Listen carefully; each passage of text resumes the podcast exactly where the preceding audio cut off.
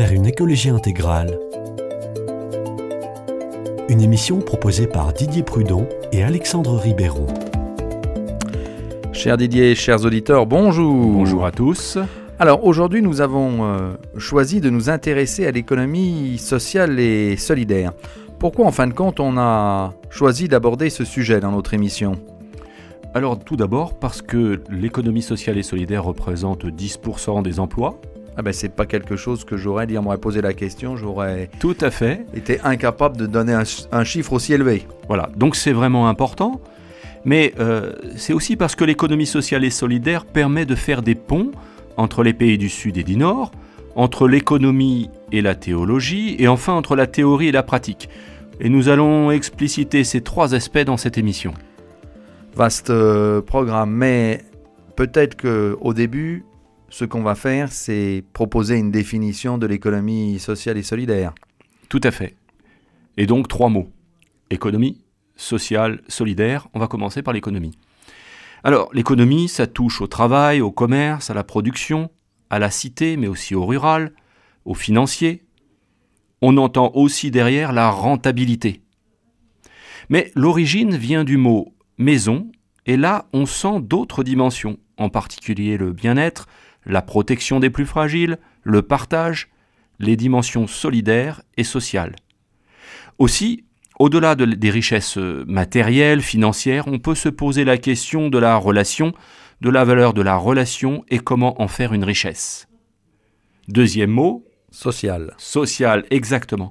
Alors là, ça vient du XVIIIe siècle, on va dire que les, notions sont apparues à ce moment-là, on y a commencé à y réfléchir, lorsque les conditions de vie des ouvriers posent question. Parce qu'on voit qu'il y a des enfants qui travaillent euh, euh, 15 heures par jour euh, et qu'il n'y a pas de régulation et tout ça, et qu'il y a une vraie souffrance des ouvriers. Et il y a quatre réponses organisationnelles avec quatre statuts juridiques qui vont apparaître. Les coopératives, donc là on est dans la gouvernance partagée, les mutuelles, répartition des risques, euh, tout ce qui est protection sociale, les associations, donc qui ont un but non lucra- lucratif, mais qui permettent à des gens de s'organiser et de faire des choses ensemble, et les fondations. Avec trois principes hein, dans, toutes ces, euh, ces organisations.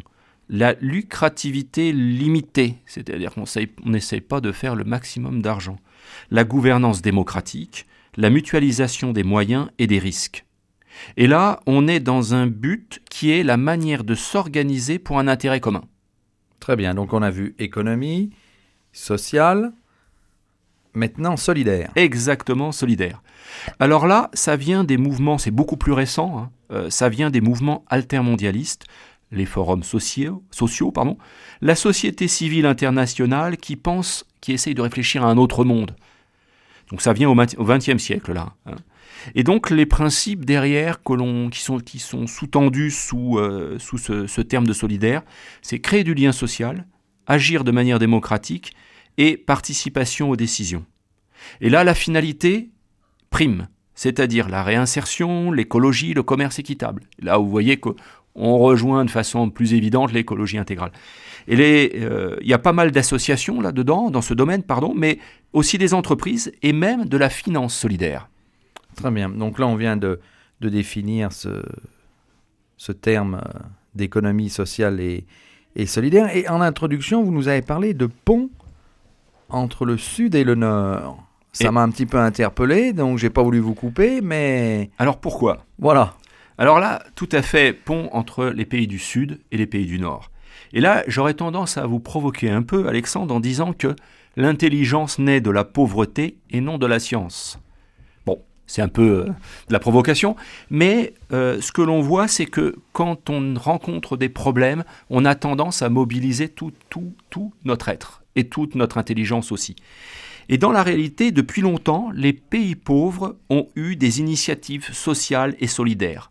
C'est ce qu'on appelle l'économie informelle qui inspire de plus en plus de pays riches. Les forums sociaux internationaux ont permis de découvrir, de mettre la lumière, toute cette richesse et de se développer. Voilà, et c'est ce qui explique pourquoi euh, aujourd'hui en France, 10% des, des emplois euh, relèvent de cette économie sociale et, et solidaire. Et tout à fait. Donc 10% des emplois en France, ce n'est pas négligeable. Alors, en, justement, par rapport à cette activité naissante, euh, la France, qui, aime bien, euh, notre pays qui aime bien faire des lois, a fait donc une loi autour de l'économie sociale et solidaire. Ça a suscité un grand débat pour ou contre l'inclusion des entreprises, par exemple, qui, eux, de façon évidente, ont euh, cherchent la rentabilité, donc on n'est pas dans la limitation lucrative nécessairement. Le, euh, y a, euh, quel est le, cadre, le contour que l'on met? Donc on, parle d'entreprises à ce moment-là solidaires à utilité sociale pour les entreprises, donc pour les, les, plus fragiles, hein, et va se rajouter la dimension environnementale. Pas pour toutes les entreprises, mais pour certaines. Le salaire maximum ne doit pas être plus de 7 fois le salaire minimum, et alors que dans une économie classique, c'est 100 à 1000 fois. Oui, en effet, la différence est, est importante. Voilà, donc quelque chose qui s'ancre dans la réalité euh, du, monde du travail aujourd'hui, hein, l'économie sociale et solidaire. Alors, mon cher Didier, vous avez invoqué aussi un autre pont, cette fois-ci entre l'économie et, et la théologie. Alors, euh, on va peut-être maintenant passer à ce, à ce point-là, si vous le voulez bien. Tout à fait, tout à fait, tout à fait. Et euh, justement, euh, on, pensait évoquer un passage de la joie de l'Évangile, hein, qui est une exhortation apostolique. Apostolique du, du, pape François, voilà, qui, qui, qui arrivé d'ailleurs avant l'encyclique Laudato aussi. Et, et c'est vrai que cette, cette exhortation apostolique est extrêmement intéressante. Et il y a toute une partie qui, traite de la dimension sociale de l'évangélisation, c'est d'ailleurs le, chapitre 4. Euh, et, je voulais vous en lire quelques, quelques extraits suite à, à ce que je viens, viens d'entendre, et en particulier euh, un chapitre, enfin un sous-chapitre qui s'appelle La réalité est plus importante que l'idée. C'est le point 231 et suivant. Alors rassurez-vous, je ne vais pas tout, tout, vous lire. Non, non, je, vois Didier que vous levez les, yeux au ciel. Rassurez-vous, rassurez-vous. Je me tourne vers le Seigneur. Ah, c'est très bien. Il existe aussi une tension bipolaire entre l'idée et la réalité. La réalité est tout simplement l'idée s'élabore. Voilà. Entre les deux, il faut instaurer un dialogue permanent en évitant que l'idée finissent par être séparés de la réalité. Il est dangereux de vivre dans le règne de la seule parole, de l'image, du sophisme. À partir de là se déduit qu'il faut postuler un troisième principe. La réalité est supérieure à l'idée. Cela suppose d'éviter diverses manières d'occulter la réalité. Et là, le, pape en, cite euh, plusieurs. Donc, ce qui est important, me semble-t-il, c'est que la réalité est, comme il dit, tout simplement, alors que l'idée s'élabore. Euh, en quoi ça vous inspire un petit peu ces, ces propos du, du pape? Alors déjà, c'est sa manière de gouverner. Notre pape François gouverne ainsi. Il fait beaucoup plus de place à l'épaisseur et à la complexité de la vie qu'au dogme. Oui.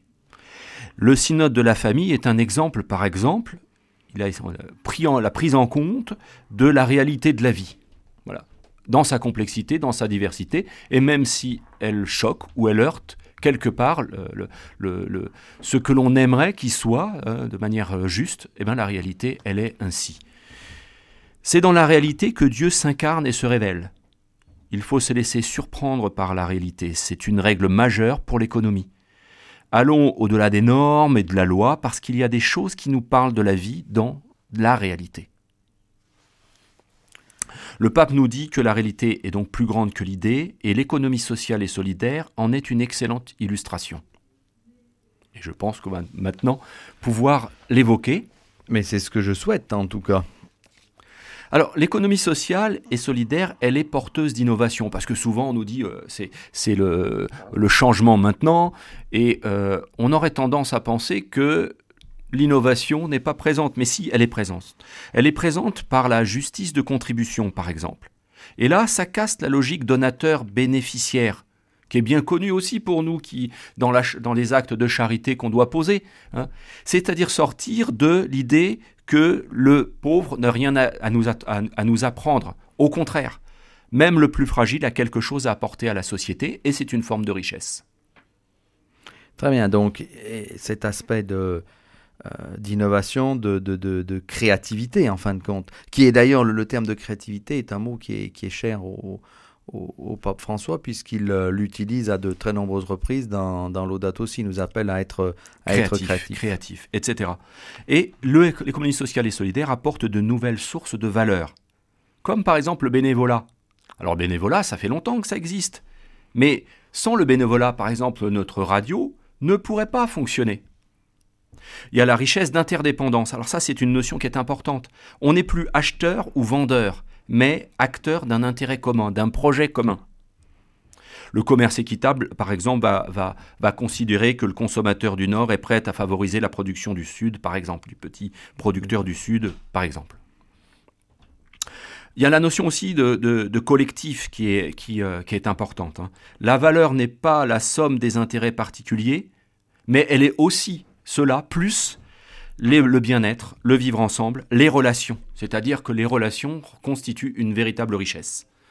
L'économie sociale transforme la société par l'économie circulaire, passer d'une logique de déchets à la réutilisation, le recyclage, la réparation, les trois R classiques, l'économie de fonctionnalité, les vélib, les moyens mis à disposition des autres, l'économie collaborative, c'est-à-dire je fais bénéficier mes moyens aux autres, et, euh, et tout ça, ça nous montre qu'il y a une vraie créativité et une vraie richesse dans l'économie sociale et solidaire. Eh bien, merci mon cher Didier pour cet exposé des plus complets sur l'économie sociale et solidaire qui nous a permis de, découvrir l'importance et l'intérêt de cette économie sociale et solidaire. À très bientôt, au revoir à tous. Tout à fait, une écomodie pour plus de liens, plus de relations, plus de vie. Merci. À bientôt.